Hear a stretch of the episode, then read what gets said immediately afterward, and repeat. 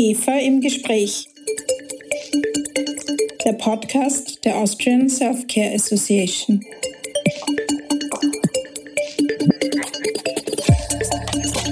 Guten Tag und herzlich willkommen bei IGEFA im Gespräch. Podcast der Austrian Self-Care Association. Mein Name ist Christina Nagler. Ich bin Geschäftsführerin der IGEFA.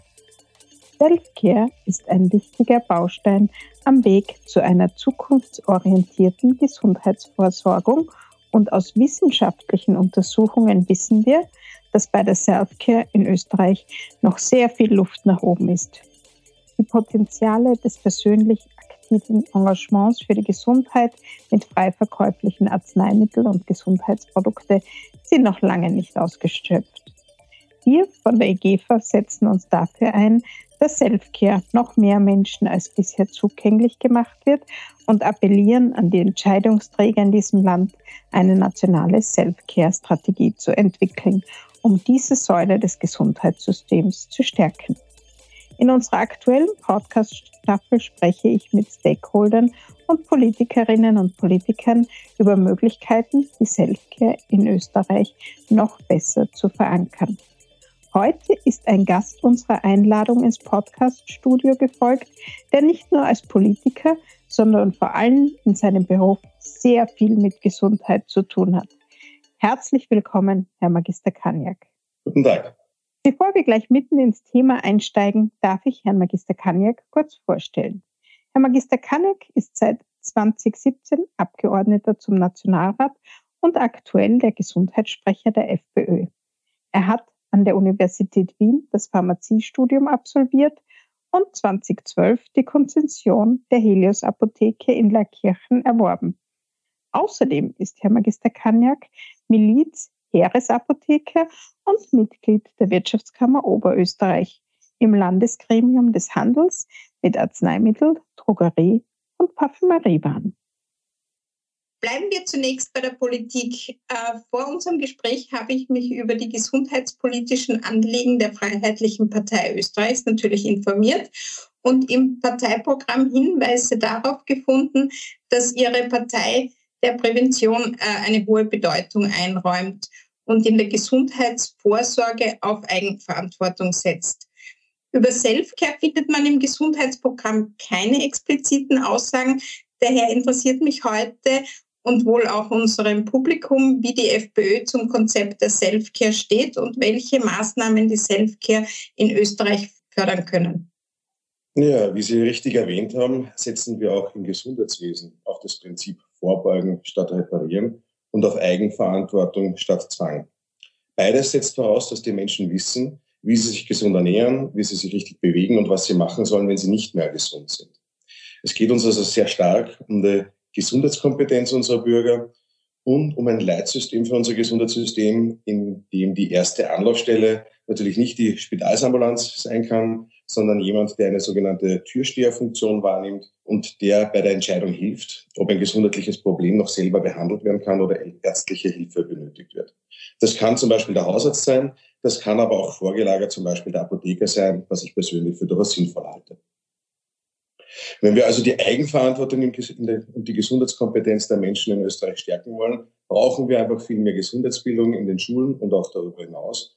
Wir müssen nicht nur die Schüler, sondern alle Altersgruppen informieren und aufklären, welche Möglichkeiten es gibt, länger gesund zu bleiben und sich im Krankheitsfall auch richtig zu verhalten. Danke für die Einblicke und die Standpunkte der FPÖ zum Thema Selfcare. Machen wir kurz einen Schwenk zu Ihrem Beruf als Apotheker.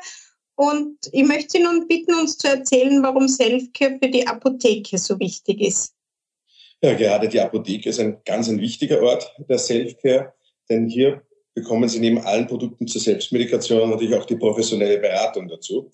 Und gerade diese Beratung hilft den Menschen auch, die Grenze zwischen möglicher Selfcare und eben benötigter ärztlicher Hilfe zu erkennen. Ich persönlich als Apotheker würde mir oft wünschen, dass es mehr OTC-Arzneimittel gibt, mit denen man den Menschen unmittelbar helfen kann oder mit denen sich die Menschen eben unmittelbar selber helfen können. Österreich war hier sehr lange sehr restriktiv. Viele Arzneispezialitäten unterliegen hier der Rezeptpflicht, die in anderen Ländern, wie zum Beispiel Deutschland, rezeptfrei erhältlich und somit zur Selbsttherapie verfügbar sind. Aber schon langsam gibt es hier auch, Gott sei Dank, eine Veränderung und eine positive Entwicklung. Da haben Sie absolut recht. Ein Kampf, den wir seit fast Jahrzehnten mittlerweile führen und der hoffentlich in den nächsten Jahrzehnten dann äh, Früchte trägt. Äh, wieder ein Schwenk. Äh, der Weltverband, die Global Self-Care Federation, hat im Ländervergleich für den Self-Care Readiness Index 2022 festgestellt, dass es bei der Förderung der Self-Care für die Apotheken durchaus noch viel Potenzial gibt. Der Report über den Self-Care Readiness Index verweist auf ein Handbuch des Internationalen Verbandes der Pharmazeuten mit dem Titel Empowering Self-Care. Also das ist sozusagen euer Weltverband.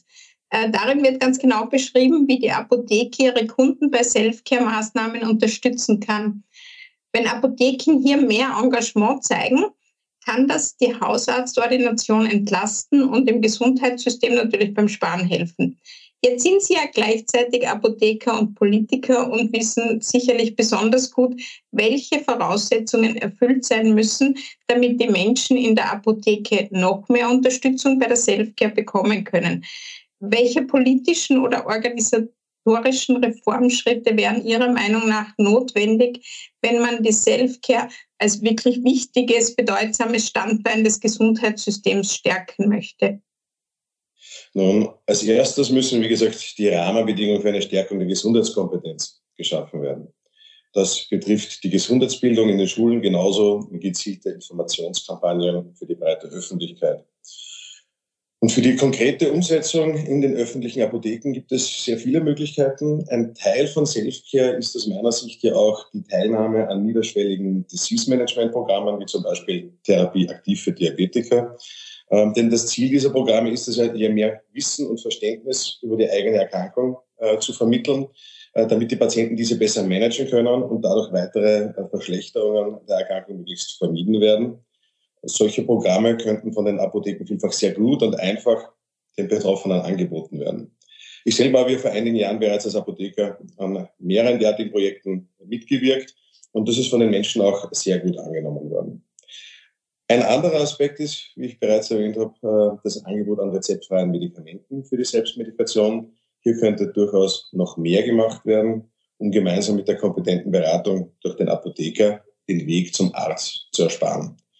Und eine weitere neue Entwicklung kann auch sehr gut über die öffentlichen Apotheken unterstützt werden äh, und wird wahrscheinlich auch ein wesentliches Standbein in unserem Gesundheitssystem werden. Das sind, ist das Thema der digitalen Gesundheitsanwendungen, wo ich es auch für sinnvoll halte, wenn es hier eine beratende und betreuende Begleitung eben auch zum Beispiel durch die öffentlichen Apotheken gibt. Während der Pandemie haben ja ganz viele Menschen Selfcare als praxistaugliche Option zur Behandlung von häufig auftretenden Erkältungssymptomen zum Beispiel entdeckt. Sie haben da gelernt, wie man sich bei Infektionen schützt und die eigenen Abwehrkräfte stärkt. Und die Apotheke als Gesundheitsnahversorger haben damals eine sehr wichtige oder einzige Rolle äh, gespielt. Wie kann es Ihrer Meinung nach gelingen, diesen positiven Schwung mitzunehmen und die Eigenverantwortung für die persönliche Gesundheit noch mehr zu stärken? Ja, da haben Sie recht. Ich denke auch, dass das Bewusstsein selber auf seine Gesundheit achten zu müssen in den letzten Jahren sicherlich äh, gewachsen ist, gerade auch während der Corona-Zeit. Und darauf kann man sicherlich mit Informationskampagnen und äh, gezielter Beratung aufbauen. Grundfalsch wäre es, äh, statt Eigenverantwortung auf Zwang zu setzen. Auch das hat man in den vergangenen Jahren gesehen, dass das absolut kontraproduktiv ist. Hilfreich wäre es aus meiner Sicht, äh, wenn es neben dieser Information und Beratung auch zusätzliche finanzielle Anreize für diejenigen gibt, die sich besonders äh, verantwortungsvoll oder gesund äh, verhalten oder die eben ihre Gesundheit in die eigenen Hände nehmen. Da gibt es ja auch schon Beispiele in diesem Bereich. So bietet die SVS ähm, für Selbstständige zum Beispiel an bei jährlichen Besuchen der Gesundheitsuntersuchung und wenn man seine wesentlichen Gesundheitsziele erreicht, dass der Selbstbehalt, der dort verlangt wird, halbiert wird. Ähm, das halte ich zum Beispiel für ein vorbildliches Modell, das auch bei den Versicherten durchaus Anklang äh, findet. Und in diese Richtung ähm, darf man durchaus auch das Gesundheitssystem und die Sozialversicherung weiterentwickeln. Hoffen wir auf spannende Projekte seitens der FPÖ. Wir kommen schon zum Ende des Gesprächs und zum Abschluss möchte ich Sie noch einladen, über ein erfolgreiches Beispiel für eine Self-Care-Aktivität in Ihrer Apotheke zu erzählen. Gab es da ein Projekt, das bei Ihren Kunden besonders positiv angekommen ist? Ja, wie gesagt, wir haben bei einer Apotheke schon an vielen Selfcare-Projekten äh, teilgenommen und bieten ganzjährig auch viele verschiedene Screening-Untersuchungen an. Das geht von der Bestimmung des Gefäßalters über Blutzucker- und Cholesterinmessungen, Vitamin D-Statusmessungen bis hin zur pharmakogenetischen Analyse. Besonders beliebt war in der Vergangenheit also sicherlich unser Diabetes-Pilotprojekt in Kooperation mit Therapie Aktiv. Hier konnten unsere Kunden mittels eines Screening-Fragebogens ihr Diabetesrisiko in fünf Minuten selbst erheben. Und äh, bei Risikopersonen äh, wurden diese dann zur weiteren Abklärung äh, zum Arzt, zu einer Langzeitzuckerbestimmung äh, geschickt und die neu entdeckten Diabetiker dann äh, sofort beraten und haben das Angebot bekommen, sich in der Apotheke für das Disease Management Programm Therapieaktiv einzuschreiben und dort auch die weitere Betreuung zu absolvieren. Das hat wirklich äh, sehr großen Anklang gefunden und wir haben ja auch wirklich 50, 60 ähm, Prädiabetiker äh, und Diabetiker entdeckt über diese Screening-Aktion, äh, sondern auch das Echo von Seiten der Patienten, dass wir in diesem Bereich etwas tun, dass wir zusätzliche Leistungen anbieten und dass man selber auch etwas für seine, für seine Gesundheit tun kann und, und über seinen Zustand erfahren kann, ganz niederschwellig und ohne Terminvereinbarung, ähm, war auch sehr positiv. Ja, dann bleibt mir nur herzlichen Dank, Herr Abgeordneter, für Ihre Analysen und Schilderung zu sagen. Herzlichen Dank, dass Sie zu uns ins Podcast-Studio gekommen sind. Vielen Dank für das Gespräch. Vielen Dank auch von meiner Seite und schönen Tag noch. Die GEFA vertritt die Interessen von fast 120 Selfcare-Unternehmen in Österreich. Wir bieten Fortbildungen an und laden zum Networking ein. Die GEFA steht im intensiven Austausch mit Schwesterorganisationen und dem Europäischen Dachverband der ASGB. Gemeinsam mit Partnern im Gesundheitssystem entwickeln wir die Selfcare in Österreich weiter. Wenn Sie mehr über die Arbeit der EGFA erfahren möchten oder an einer Mitgliedschaft interessiert sind, dann freue ich mich über Ihre Kontaktaufnahme. Sie erreichen die IGFA per Mail an office.igfa.at. Auf Wiederhören und bis bald bei unserem nächsten Podcast-Interview.